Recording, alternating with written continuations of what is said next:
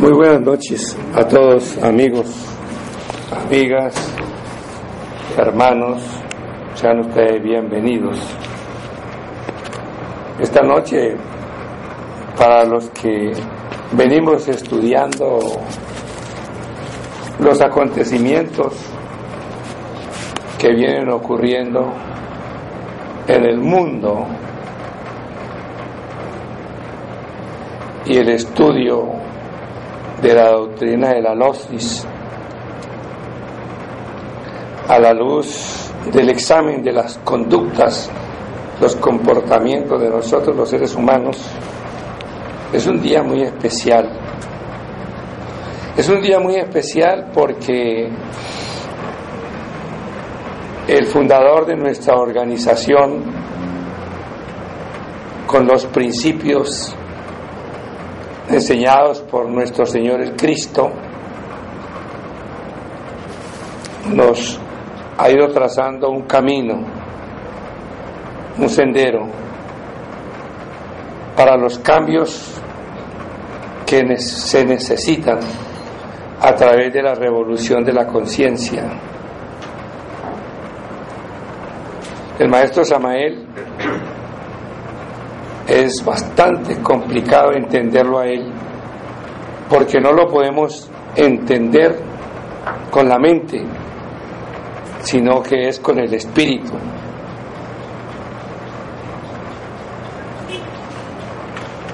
Como han habido tantos que se declaran avataras, maestros, cristos y demás, pues eso da una confusión. Pero cuando nos remitimos a los evangelios de nuestro Señor Jesucristo, Él dice que el árbol se conoce por sus frutos. Y los que venimos transitando en el gnosticismo desde hace algunos años, los que logramos conocerlo personalmente, siempre tuvimos presente que se trataba de un buen árbol y que sus frutos hasta ahora han sido de excelente calidad, porque Él ha sido el revelador de los cuatro evangelios. Y que si no hubiese el revelador, los cuatro evangelios seguirían siendo una retórica filosófica muy hermosa, porque los capítulos y los versículos bíblicos, entendidos como un anhelo de desarrollo mental y espiritual, realmente son hermosos. Pero eso no es suficiente, porque necesitamos la aplicación por ejemplo, si el maestro Samael leyó ese pasaje donde dice sobre el reino de los cielos, que es un anhelo de todos nosotros, no solamente gozar de que estamos escogidos para ir a ese mundo o a esos mundos, a esas regiones que llamamos eh, cielos, sino que a la hora en que nosotros dejemos el cuerpo físico, podamos distinguir que vamos hacia un mundo de luz o vamos hacia un mundo de oscuridad. Entonces, cualquiera de nosotros ahora sería Nicodemos, preguntando, Señor, ¿cómo hago yo para ingresar al reino de los cielos? Y él responde, en verdad os digo, que si no nacieres de nuevo, no entraréis al reino de Dios. Y le responde ese hombre y le dice, ¿y cómo puedo yo tan viejo volver a entrar al vientre de mi madre? Porque como le habla de nacer de nuevo, él lo ve como un acto sexual y ingresar a un vientre para volver a nacer. Y él le hace la réplica y le dice, en verdad os digo, en verdad, en verdad os digo que si no nacieres de nuevo de las aguas de vida y del Espíritu, no entraréis al reino de los cielos. no hay más réplicas, no hay más preguntas. Pero viene el maestro Samael y nos dice que nacer de nuevo es morir en sí mismo en los defectos, para que haya un hombre nuevo, una mujer nueva. Eso me parece que es trascendental en la enseñanza de la gnosis. Y que si no nacemos de nuevo de las aguas de vida, que son nuestras energías creadoras en el hombre y en la mujer, nosotros no podemos nacer de nuevo para crear unas condiciones especiales y poder entrar a un mundo que se llama cielos y que es un estado de conciencia. Y que con la conciencia dormida, con el subconsciente, no podemos entrar al mundo de luz, sino que pasaríamos al mundo de los sueños. Cuando yo estuve en primera cámara y se me habló de esto, yo dije, esto es lo que yo quería. Porque prácticamente había entrado a un esceptismo, porque no encontraba el derrotero, no le encontraba el derecho, ni el revés a la enseñanza cristiana. Pero cuando él develó ese misterio del nacer de las aguas de vida y de nacer de nuevo, dije yo, esto es el principio para ser un gnóstico cristiano. De modo que eso le da a él entonces el punto de reconocimiento como el develador o el revelador de los evangelios, porque él siguió revelando todo el compendio de los cuatro evangelios. No se preocupó tanto por el Antiguo Testamento, porque la enseñanza de la nueva era en Pisces fueron los cuatro evangelios. Y los cuatro evangelios duraron 2160, 2170 años y prácticamente se convirtieron en un dogma los cuatro evangelios. Pero vino este hombre revolucionario de la conciencia y comenzó a hacernos estas revelaciones y poco a poco fuimos encontrando la sustancia de la enseñanza de nuestro Señor Jesucristo. La enseñanza esotérica, crística, esa enseñanza que dice el apóstol Santiago. Hablamos sabiduría oculta, sabiduría que viene de lo alto y que no viene de hombres. De modo que eso marcó la diferencia de parte del maestro Samael. Este hombre no es nuevo. Este fue un hombre que encarnó, reencarnó y volvió a encarnar. Y hoy, 27 de octubre del 2012, se estamos celebrando nosotros 50 años de la encarnación de este ser. Un 27 de octubre de 1954, él encarna a su ser. Y es cuando él dice, cuando yo tenía ego, dice él. Y cuando él dice, yo no soy terrícola, yo soy de Marte. Eso pues causaba mucha sensación y no no lo entendíamos, los discípulos no entendíamos eso, pero luego lo fuimos comprobando, ¿no? Porque decía que, que él no era terrícola, sino de Marte. Es como nosotros. Nosotros nacemos en la Tierra, pero el alma no es de la Tierra. El alma viene de la Vía Láctea. En el fondo nosotros no somos terrícolas. Lo que pasa es que nos hemos fijado con los sentidos con el cerebro, con la mente y con la personalidad aquí en la tierra. Y hemos hecho de la tierra no un paraíso, sino una desgracia, porque nos hemos divorciado de lo espiritual.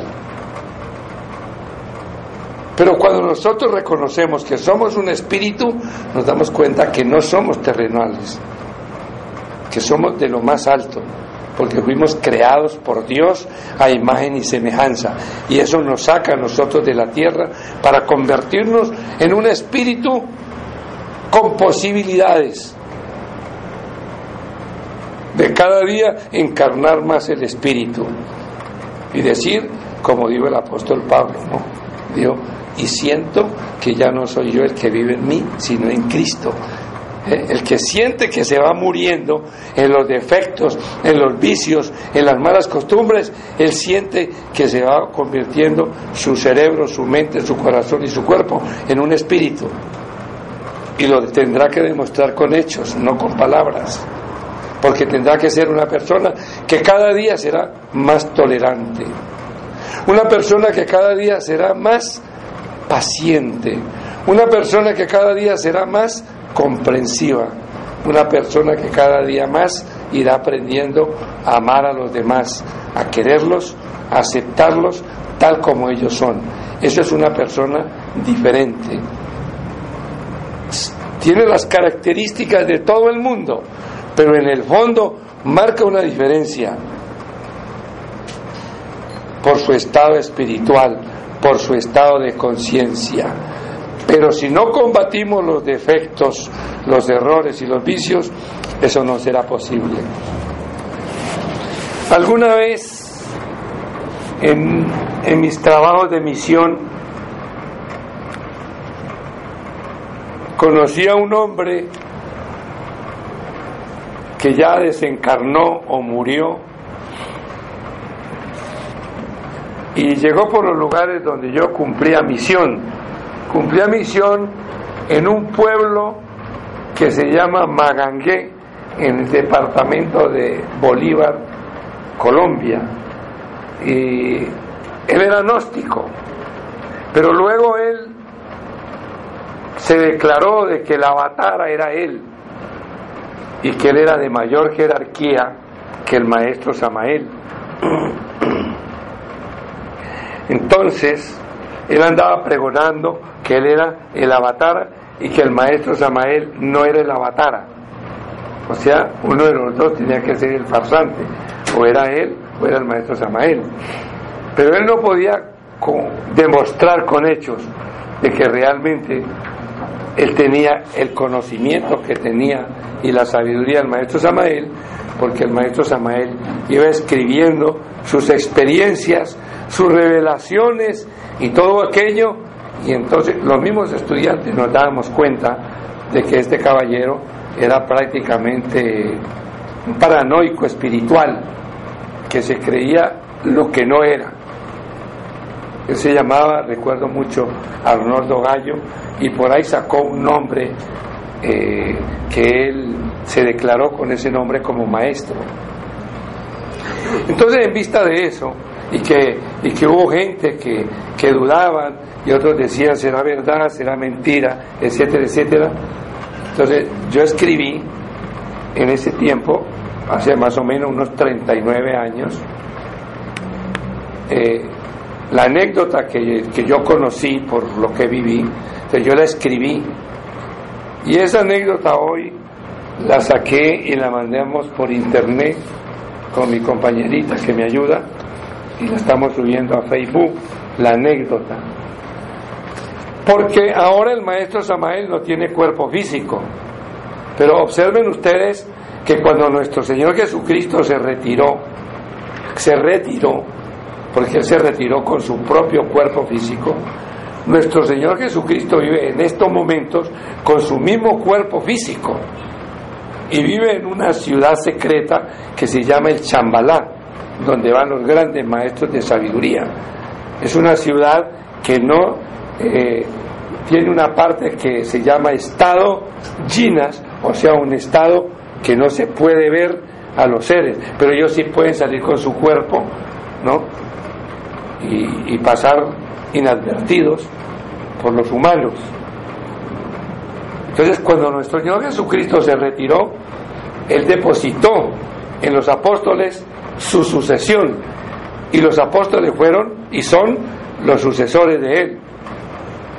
Y si ustedes examinan el Evangelio de Mateo, Mateo plasma al cerrar el Evangelio la orden de nuestro Señor Jesucristo, donde dice la gran comisión que nuestro Señor Jesucristo les dijo a ellos, ir por todos los rincones del mundo bautizando en el nombre del Padre, del Hijo y del Espíritu Santo. Quería decir él que al bautizarlos con el Padre, el Hijo y el Espíritu Santo, esas personas recibían el mensaje del Evangelio de nuestro Señor Jesucristo. Y eso eran los bautizados. Y los bautizaban porque aceptaban el Evangelio de nuestro Señor Jesucristo. Pero luego vinieron los sucesores de la enseñanza de nuestro Señor Jesucristo y entonces fueron mutilando la enseñanza y cada uno la fue acomodando a su manera hasta que llegamos a nuestros días, ¿no? De que el cristianismo solamente ha quedado en lo filosófico.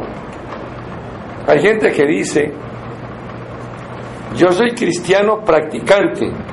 Otros dicen, yo no soy cristiano practicante porque no voy a misa.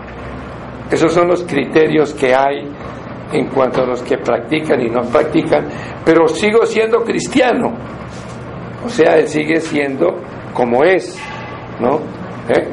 Entonces, prácticamente el cristianismo práctico que enseñaron los apóstoles y nuestro Señor Jesucristo se fue perdiendo en el tiempo y la distancia. Entonces nosotros terminando, terminamos siendo cristianos únicamente de aprendernos las escrituras en los versículos, en los capítulos, ¿no?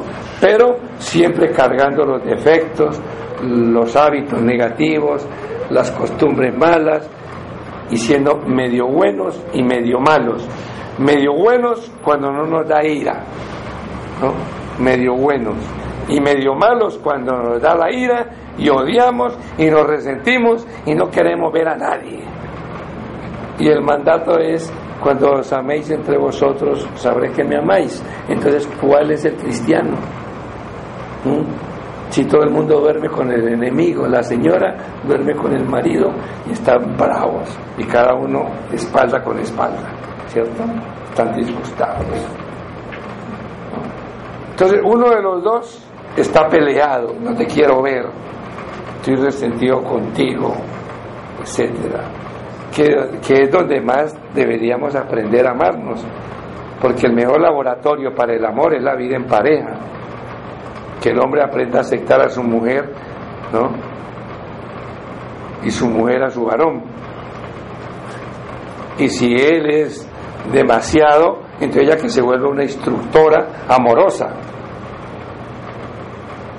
con el maltrato no aprende nadie. O se pueden ayudar, enseñarse, capacitarse y tratar de que el matrimonio dure un tiempo más, porque ahora todo el mundo se casa y está listo para el divorcio. Entonces, imaginen ustedes en qué estamos y en qué quedamos, en qué está nuestra enseñanza que debe de unirnos.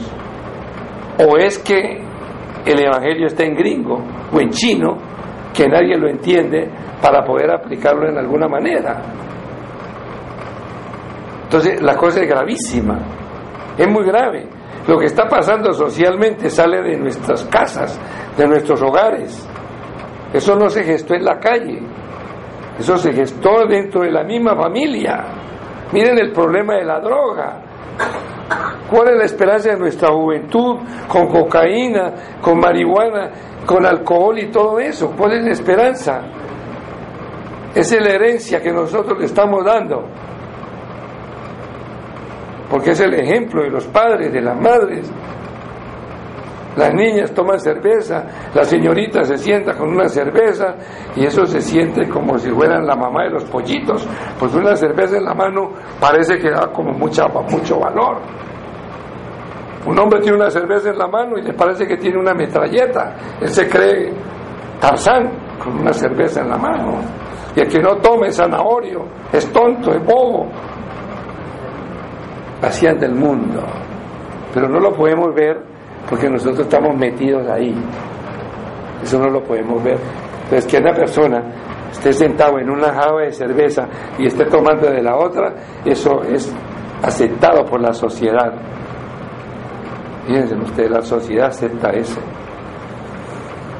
Entonces, si uno dice, el mundo está corrompido, dice, ese señor es un fanático, es un fundamentalista. ¿Será que ese señor vive a dónde? ¿A dónde vive él?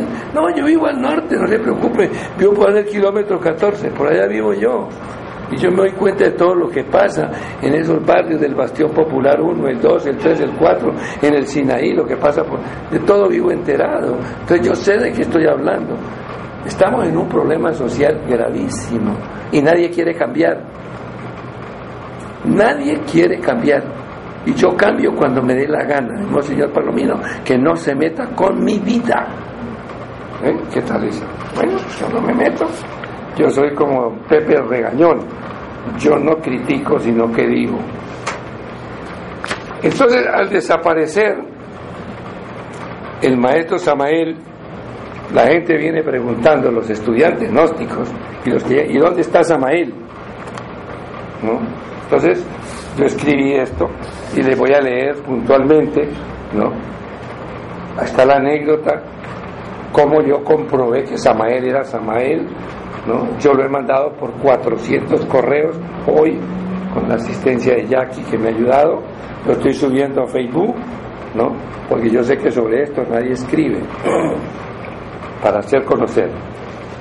Entonces yo digo, después de una exposición que hago de la, de la, experiencia como misionero, digo, y vuelve a surgir la pregunta, ¿dónde está el avatar Cristo de Acuario Samael? Entonces digo, Él está aquí. Y ahora, en sus obras gnósticas, escritas, en sus discípulos e iniciados maestros, en su gran obra, en los que seguimos sus enseñanzas en forma sencilla y sincera, en morir en los defectos, en nacer de la energía creadora y en servir al semejante, guardando respeto por los demás, siendo lo más honestos consigo y con el semejante, no maltratando a nadie, no metiéndose en la vida de los demás. El logo marciano está en los que aprenden a venerar y se prosternan ante la bendita diosa madre Kundalini del amor para pedirle perdón por la ignorancia que nos invade. Él enseñó cualidades y valores y es ahí donde encontramos esa luz, esa conciencia de Marte. Mas si alguien quiere verlo en otro lugar, tenga la seguridad que guardaré absoluto respeto. El Cristo Samael por ahora no tiene cuerpo físico. Cuando lo tenga, vendrán señales del cielo, de los mundos superiores de conciencia, y sus discípulos lo volveremos a ver físicamente y lo sentiremos desde lo más hondo de nuestro corazón y espíritu. Así como en estos instantes, para algunos de nosotros, no necesitamos que tenga cuerpo físico para sentirlo y recibir su permanente ayuda. Él vive y palpita en los valores que la gran naturaleza ha depositado en nosotros porque es el logo de Marte. Todos los logos de nuestro sistema solar tienen una partícula en cada uno de nosotros, en nuestro centro cerebral mental, en nuestro centro motriz, en nuestro centro emocional, en nuestro centro instintivo y en nuestro centro sexual. Son siete logos planetarios que pertenecen a nuestro sistema solar y nosotros somos hijos de ellos. Y ellos son los seres que dirigen la evolución humana. Lo que pasa es que nosotros hemos llegado a un desconocimiento terrible. Nosotros queremos, creemos que nosotros nos manejamos solos y que por encima de nosotros no hay nadie. No, por encima de nosotros está el que nos creó. Y están los que le ayudan al que nos creó, al Señor Jehová. Y están los ángeles, los arcángeles, los serafines, las potestades, los tronos, las nominaciones, que son los seres que dirigen la evolución humana, son los seres de la muralla, de la conciencia universal, pero con la conciencia dormida y en el estado mental en que se encuentra la humanidad, le queda difícil hacer ese reconocimiento. Pero para eso Él ha dejado sus obras y ha dejado una enseñanza para transmitirla a los hombres y las mujeres de buena voluntad que reciban la enseñanza. Entonces decimos así, lo que necesitamos es morir en los defectos, transmutar la energía sexual y aprender a amar para servir sin esperar nada. Y así comprenderemos cómo sentir a cada instante a ese gran ser. Anoche me decía un hermano, amigo, me decía, usted parece que fuera el primer día que está estudiando la gnosis, con tantos años que usted lleva y sigue con el mismo entusiasmo. Le digo, yo recuerdo, recuerdo que yo le escribí una carta a él a México y en esa carta él me saludaba por la misión que hacía y me decía, él, hacer que el movimiento gnóstico en el Ecuador crezca apoteósicamente, mi fuerza estará contigo. Eso es una promesa de un ser como es Samael. Y yo sé que trabajo con esa fuerza. Y todos pueden trabajar con esa fuerza mientras que sean fieles al Cristo y a las enseñanzas de morir en los defectos, de nacer en la energía creadora y ayudarnos los unos a los otros. Nos dan la fuerza que necesitamos. Nos dan el qué comer, que tanto miedo nos da. El qué vestir y el dónde vivir. Y nos dan la salud, que es lo más importante para poder estar aquí y ahora. Muchas personas dicen, Dios y la salud. Y uno le dice, ¿y usted qué está haciendo por la salud? Se quedan secos, porque la salud no funciona así nomás. Se necesita una disciplina para tener salud.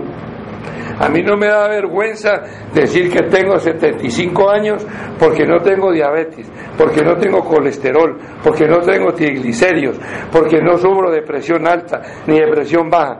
Lo único que sí que, que sufro yo es de apetito y tengo que regularlo para no engordarme mucho.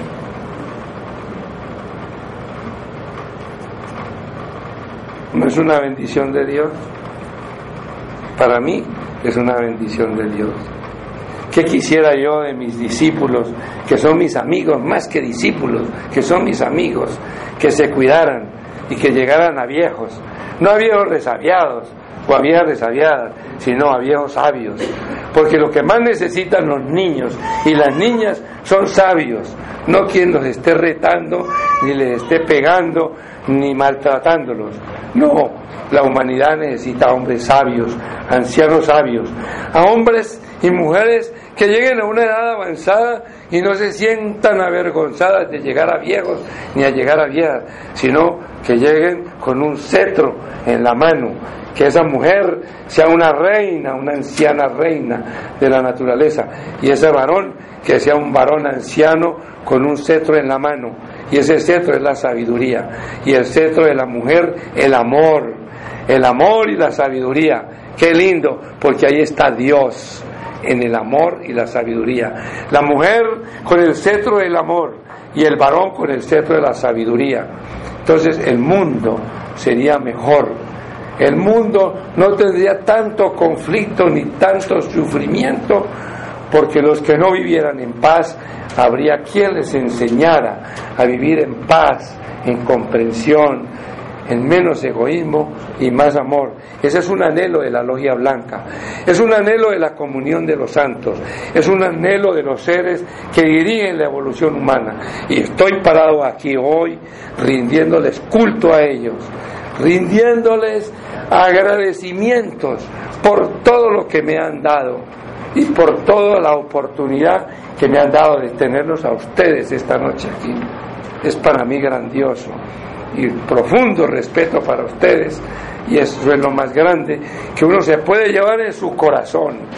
Saber que tuvo personas para orientarlas, para darles vida, para darles aliento, para darles esperanza, porque lo que más hay en el mundo es la desesperanza, porque hay mucha soledad, hay mucha tristeza, hay mucha agonía, hay mucha ansiedad, hay un poco de cosas que es lo que nos agobia a nosotros. necesitamos levantar el espíritu, necesitamos la fe, necesitamos la comprensión y necesitamos el amor. De modo que hoy 27 a este gran ser Samael le estamos rindiendo este culto, este recuerdo de agradecimiento por todo lo que Él nos ha dado para poder expresarlo a ustedes esta noche. El Cristo marciano Samael es uno de los siete veores. Un veor es el que encarna el verbo, la palabra de su íntimo, de su Dios. Eso no lo hace cualquiera. No es cualquiera el que lo puede hacer. Son seres especiales que vienen de pasados remotos, encarnando y reencarnando, encarnando y reencarnando, hasta que algún día su ser se apodera de ellos, como un Salomón, el sabio Salomón como nuestro Señor Jesucristo. ¿Ustedes creen que nuestro Señor Jesucristo, para hacer lo que es ahora, le costó a Él? Nuestro Señor Jesucristo es un habitante del absoluto que tomó un cuerpo físico aquí de un hombre que se llamó Jesús. Y ese Jesús humano se divinizó. Y divinizó lo humano. Y fue cuando él dijo, yo y mi Padre somos uno solo, fíjense ustedes. O sea, encarnó una fuerza que venía del absoluto y se conoce como el Cristo. Y nosotros, los que estudiamos el esoterismo crístico, lo conocemos como un Paramartasaya. Y un Paramartasaya es un habitante del absoluto, es un ser muy especial. De modo que los que encarnan el verbo de Dios son veores. En nuestro sistema solar hay siete veores y después les voy a nombrar cuáles son esos veores. Entonces decimos así. El Cristo marciano Samael es uno de los siete veores de nuestro sistema planetario. Él es un creador, sustentador de la palabra gnosis, del Cristo cósmico. Él es el enviado de Acuario, porque estamos en una nueva era de Acuario. Lo que está pasando en el mundo y que el mundo no lo pueden cambiar y nadie quiere cambiar por las buenas. Entonces los que son más poderosos quieren cambiar a los demás a punta de sangre y de fuego y quieren establecer un nuevo orden con base en la violencia y eso no les va a funcionar porque no es matando al ser humano ni depredándonos entre nosotros en que el ser humano va a cambiar quieren cambiar sistemas políticos, sistemas económicos, como lo estamos viendo, y para ello quieren quitar gobernantes para poner a otros gobernantes que sean manejables. Eso está pasando en el mundo. Sí se necesita un cambio en el mundo, pero el cambio tiene que empezar por nosotros, como personas, como seres humanos. Entonces estamos en una nueva era, la era de Acuario. La era pasada fue la era de Pisces. Fíjense que en el cristianismo de Pisces el símbolo eran dos, dos peces. La gente ve los peces y no se explica por qué en el catolicismo aparecen dos peces, porque el pez es un símbolo de sabiduría. Y en la era de Acuario aparece una mujer con un cántaro, porque es el símbolo de la transmutación, que esta era es de transmutación, de cambio en todo sentido, cambio mental, cambio cerebral, cambio emocional, cambio instintivo, cambios sexuales, porque el ser humano sexualmente se está degenerando, entonces se necesita que haya una regeneración.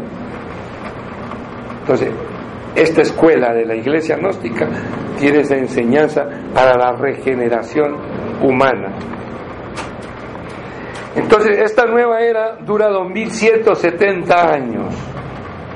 La era de Pisces duró 2170, 2160 años.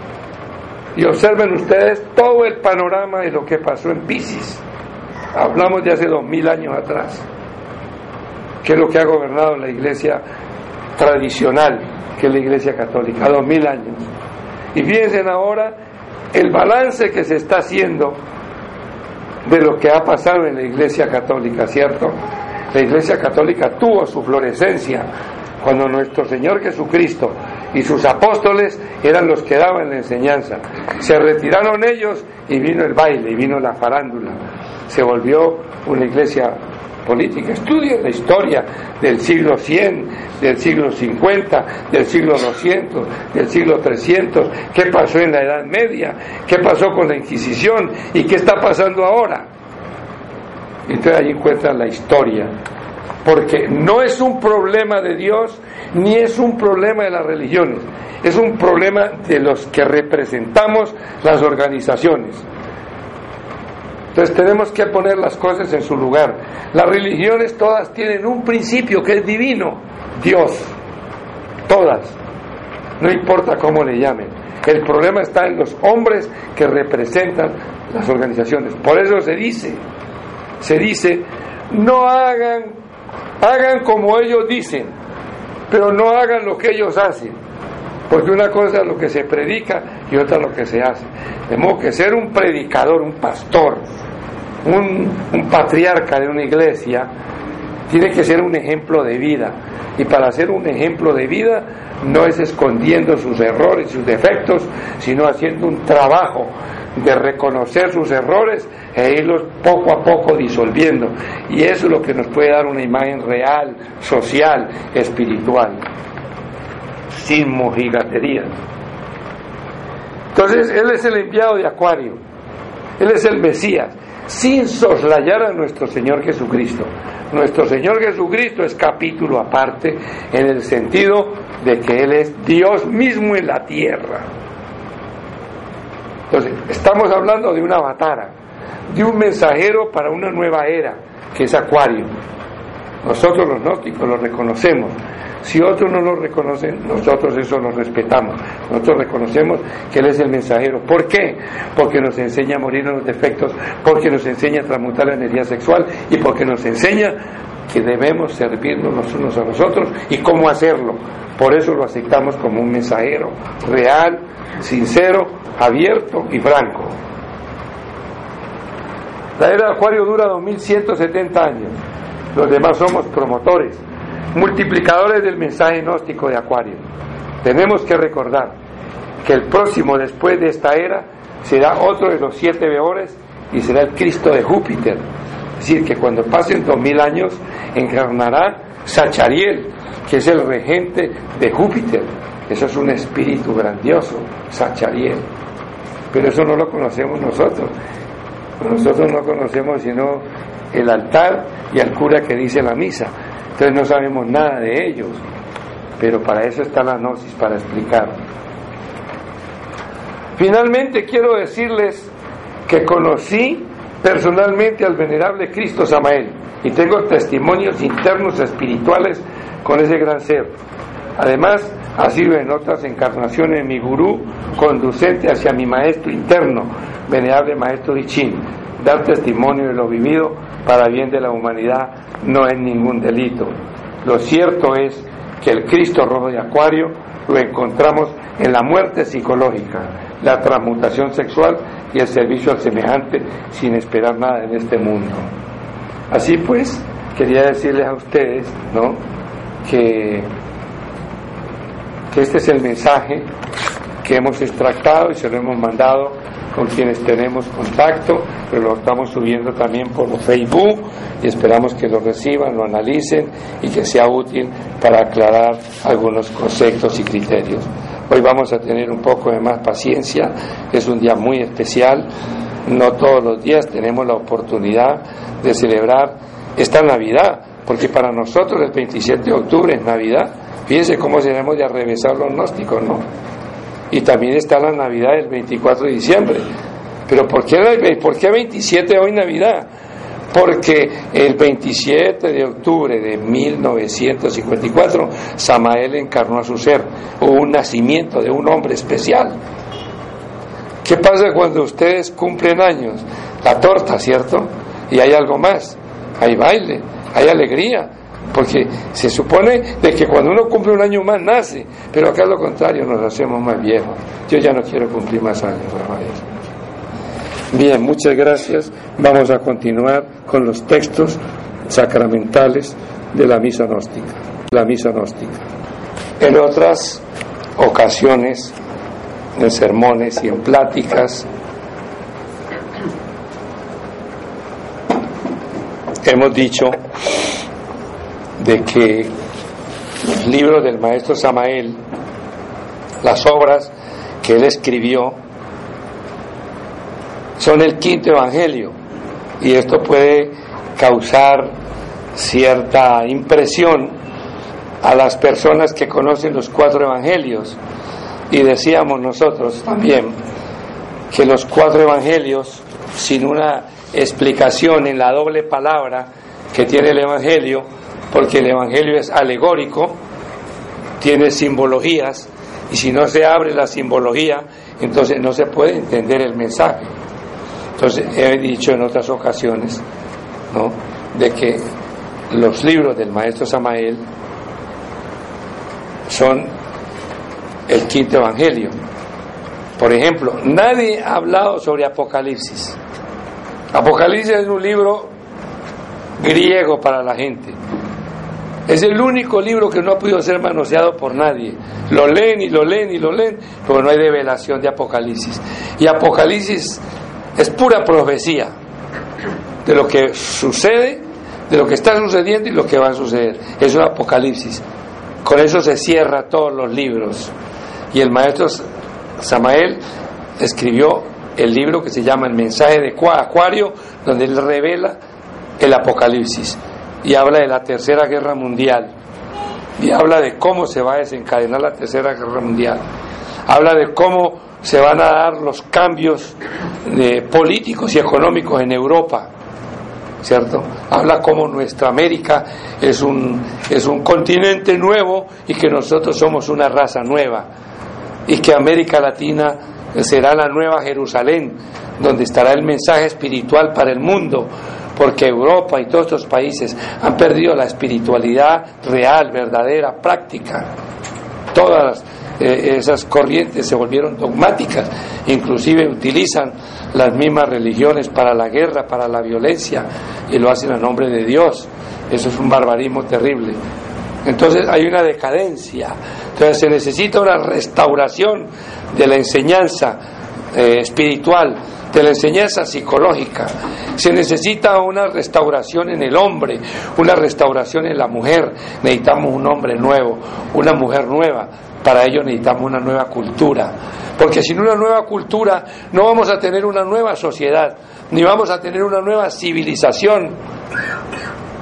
De modo que estamos nosotros al frente de una gran revolución, pero de la conciencia. Una revolución que viene del interior de nosotros hacia afuera, porque es la revolución de nuestro ser el que plantea todo lo que nosotros estamos hablando. De manera que vamos para Acuario. Vamos para Acuario. Acuario no lo pueden detener. El 4 de febrero de 1962, entre las 2 y las 3 de la tarde, los planetas se alinearon, quedó Pisces atrás y no obstante a eso que Pisces fue una era de oscuridad, la oscuridad sigue, pero Acuario es luz y Acuario tendrá su momento reluciente, resplandeciente, porque vendrán cielos nuevos, porque vendrán tierras nuevas y vendrán hombres nuevos y mujeres nuevas, nuevas almas, con menos ego, con menos yoes, menos satánicos, menos diabólicos, con menos odio, que es lo más terrible que hay en el mundo, con menos violencia, porque las almas se posesionarán de sus mentes, de sus cerebros, de sus cuerpos, de sus corazones, de su personalidad, y tendremos hombres nuevos, mujeres nuevas, para una nueva era, para una nueva era. Bien, hermanos. Tengo aquí algo interesante que el maestro Samael, en el proceso de nosotros tener la oportunidad de entrar al reino de los cielos, como lo decía, se lo decía a Nicodemos, que yo decía que Nicodemos es cualquiera de nosotros, él habla de la fabricación del espíritu Imagínense ustedes llegar al punto de hablar de fabricar espíritu. Quiere decir que hay una obra, que hay un trabajo, que hay un proceso por hacer y que nos corresponde a nosotros. Pero él decía también, en una parte aquí decía, la muerte mística, que ya no es hablar del yo, sino cerrar los ojos y comenzar a reconocer que tengo un error muy fuerte. Yo soy muy resentido, ¿cierto? Entonces, si soy resentido, digo yo, Madre Divina, Madre Santísima, tú que eres Madre mía, el amor de Dios, yo te pido que empieces a limpiar mi mente, mi aura, mi cerebro, mi corazón, que limpie, Madre mía, cada célula, cada molécula, cada átomo, cada partícula de este cuerpo, para yo sacar de mí toda energía que tenga que ver con resentimientos. Destrúyela, desintégrala y lánzala al abismo, Madre Divina, porque no quiero ser más resentido, quiero amar. Enséñame, Madre mía, tú que sabes del amor, amar. Te lo pido y te lo suplico, cúmplase, así sea. Eso es lo que se llama una meditación. Pero hacer eso, qué pereza, ¿cierto? Ay, yo me quedo dormido, yo no tengo tiempo, yo llego cansado, entonces usted no hace nada. Y pasa el tiempo, entonces usted cada día le da de comer más al odio, a la ira y al resentimiento. Entonces, él dice, la muerte mística es una tarea ardua y difícil eso no es estar hablando de que yo tengo yo, es que yo soy humano y como soy humano cometo el error, como soy humano a mí me da ira y le doy a todo el mundo al que se deja y como yo soy humano, ¿no? Yo puedo matar porque soy humano. Es un error que yo cometí, soy humano y con eso vivimos y con eso morimos y como somos humanos. Humanos somos animales, mamíferos, con irracionalidades. Eso somos nosotros. Qué feo decir esto esta noche aquí, ¿verdad? Yo tengo que decirlo, pues.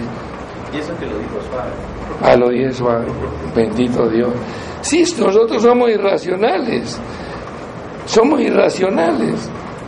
Tenemos razón, pero lo utilizamos mal. ¿Podemos mejorar la razón? Claro, pero saquémosle los defectos, saquémosle los errores, saquémosle la ira, saquémosle la vanidad, el orgullo, la prepotencia, el atrevimiento, eso que uno quiere ser más que los demás. Saquémosle todo eso y verá que quedamos con una razón donde se opera nuestro ser y la manera de decir las cosas es diferente.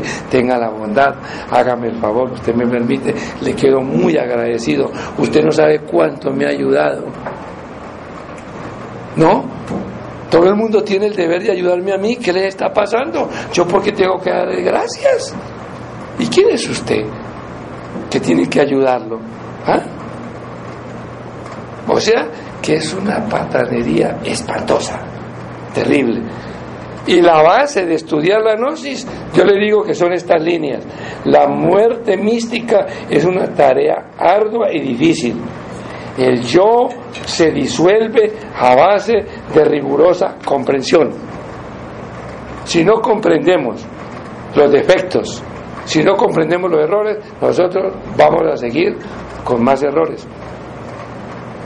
¿Quién ha dicho esto? Muchos lo han dicho filosóficamente, pero no dicen cómo es, que hay que ir a la meditación, hacer un trabajo. Entonces la mística es cerrar los ojos y comenzar a hacer un trabajo. Entonces él dice aquí, es necesario fraccionar cierto tipo de átomos. Cuando él dice la necesidad de fraccionar cierto tipo de átomos, es que tenemos que desdoblar esos átomos, que tenemos que mutarlos. Y eso lo hacemos nosotros con qué? Con la mente, con el cerebro, con la voluntad. Pero los átomos son una sustancia. Son una sustancia. Entonces él dice, ¿cómo fabricar espíritu? Es necesario fraccionar cierto tipo de átomos seminales. O sea, vamos a la energía creadora. Ciertos átomos seminales de altísimo voltaje para liberar internamente una sustancia electrónica solar conocida en la India con el nombre del sagrado de Devi Kundalini. Dicha sustancia electrónica sube por el canal medular a lo largo de la espina dorsal. Dicha sustancia ígnea transforma la materia molecular del alma en materia electrónica solar espiritual. Porque a nosotros nos dicen, hermanos, hay que salvar el alma. Y el que no salva el alma, se lo lleva el diablo. Dice, pues, a mí me llevará el diablo porque yo no sé qué es el alma, ni sé que tengo que salvar. Pero si a uno le dice que el alma hay que desarrollarla, hacerla que crezca, y que el alma crece con las cosas positivas, con las cosas buenas, que el alma crece cuando yo le minimizo los errores, entonces el alma comienza a apoderarse de mi ser, como persona, de mi cerebro, de mi mente, de mi personalidad. Entonces el alma va tomando posesión. Entonces ya no son mis defectos, no son mis yoes, mis egos. Esa es la diferencia. Fíjense que esto es sencillo, ¿cierto? Dice, ay, pero eso que dice el Señor es sencillo. Entonces yo digo, hágalo hágalo. Para que vea que el yo no quiere morir. Porque si usted es vanidoso, dice usted, bueno, yo soy vanidoso. Pero si mato la vanidad, todo el mundo me va a pisotear, ¿cierto? Ah, no, yo no, yo sigo así, porque si no van a pasar por encima de mí, ¿cierto?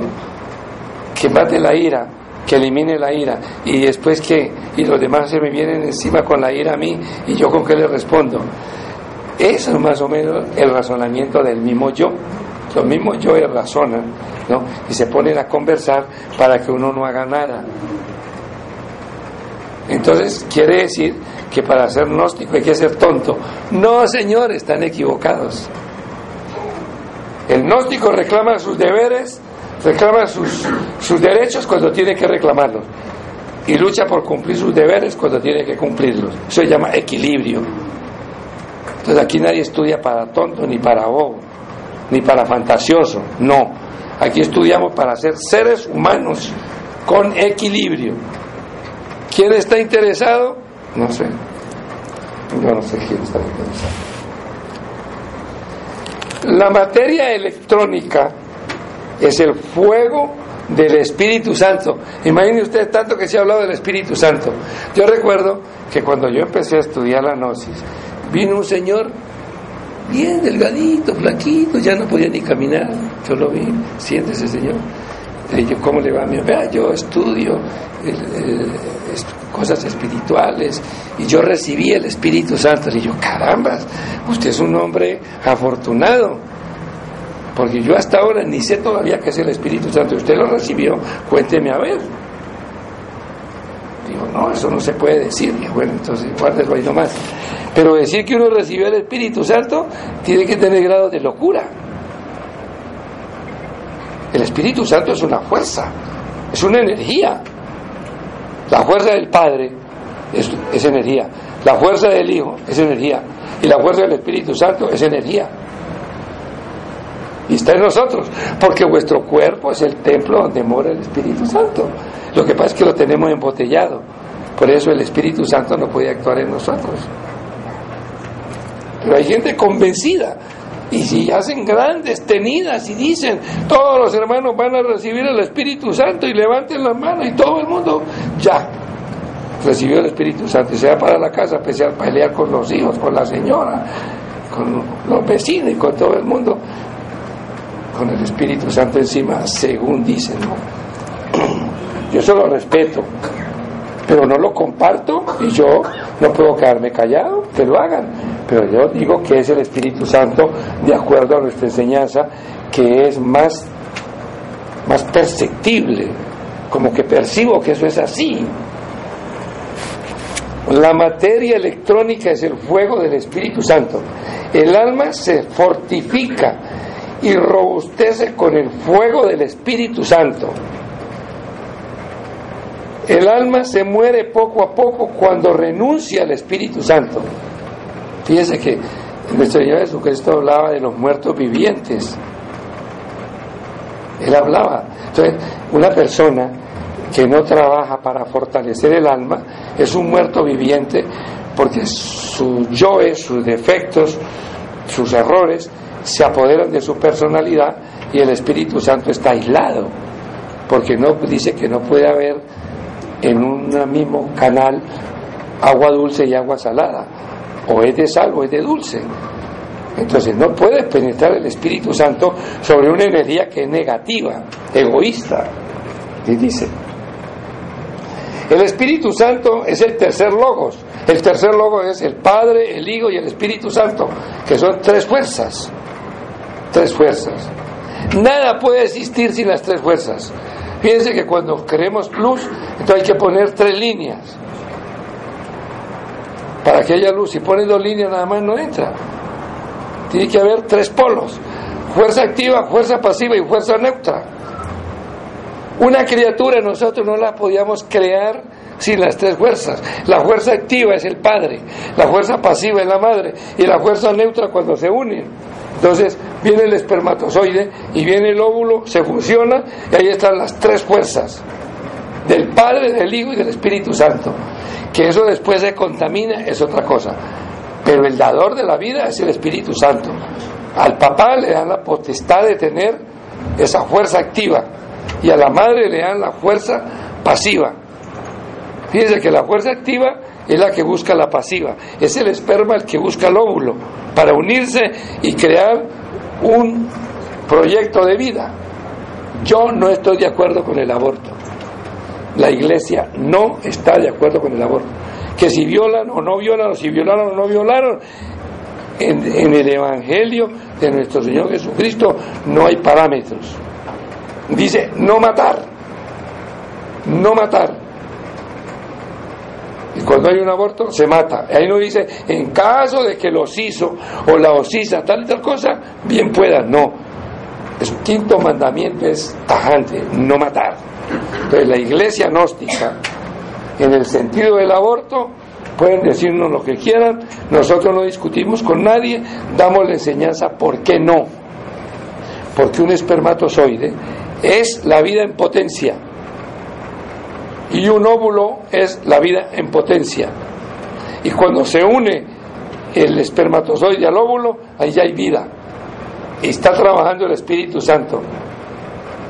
Para Dharma o para karma, para bien o para mal, según sean los padres. Porque el Señor Jehová en el Antiguo Testamento dice, visitaré los pecados de los padres sobre los hijos de la primera, la segunda, la tercera y la cuarta generación. De modo que los hijos nunca vienen por premio. ¿No? A mí no me puede decir alguien que el hijo no lo hace sufrir. Cuando le saca la rabia lo está haciendo sufrir. Mínimo. Yéndole muy bien. Entonces, tenemos que entender muy bien el principio de la vida cómo evoluciona la vida y cómo nos afecta lo que nosotros hacemos. Entonces dice, el Espíritu Santo es el tercer logos. Ya sabemos que ese es un lenguaje que utilizamos los gnósticos y otras organizaciones. El tercer logos es el Padre, el Hijo y el Espíritu Santo. El Espíritu Santo es la energía sexual. Qué escándalo, ¿cierto? ¿Ah? El Espíritu Santo es la energía sexual. Y yo le digo a alguien, díganme ustedes, ¿con qué energía se puede crear un nuevo cuerpo? La única energía en todo el universo para crear una criatura es con la energía sexual. Hay energía mental, hay energía cerebral, hay energía motriz, hay energía emocional, hay energía instintiva, pero la energía sexual es oro puro. Oigan bien, un óvulo es oro puro. La energía sexual en el hombre es oro puro. Pero como hay ignorancia, se vuelve plomo.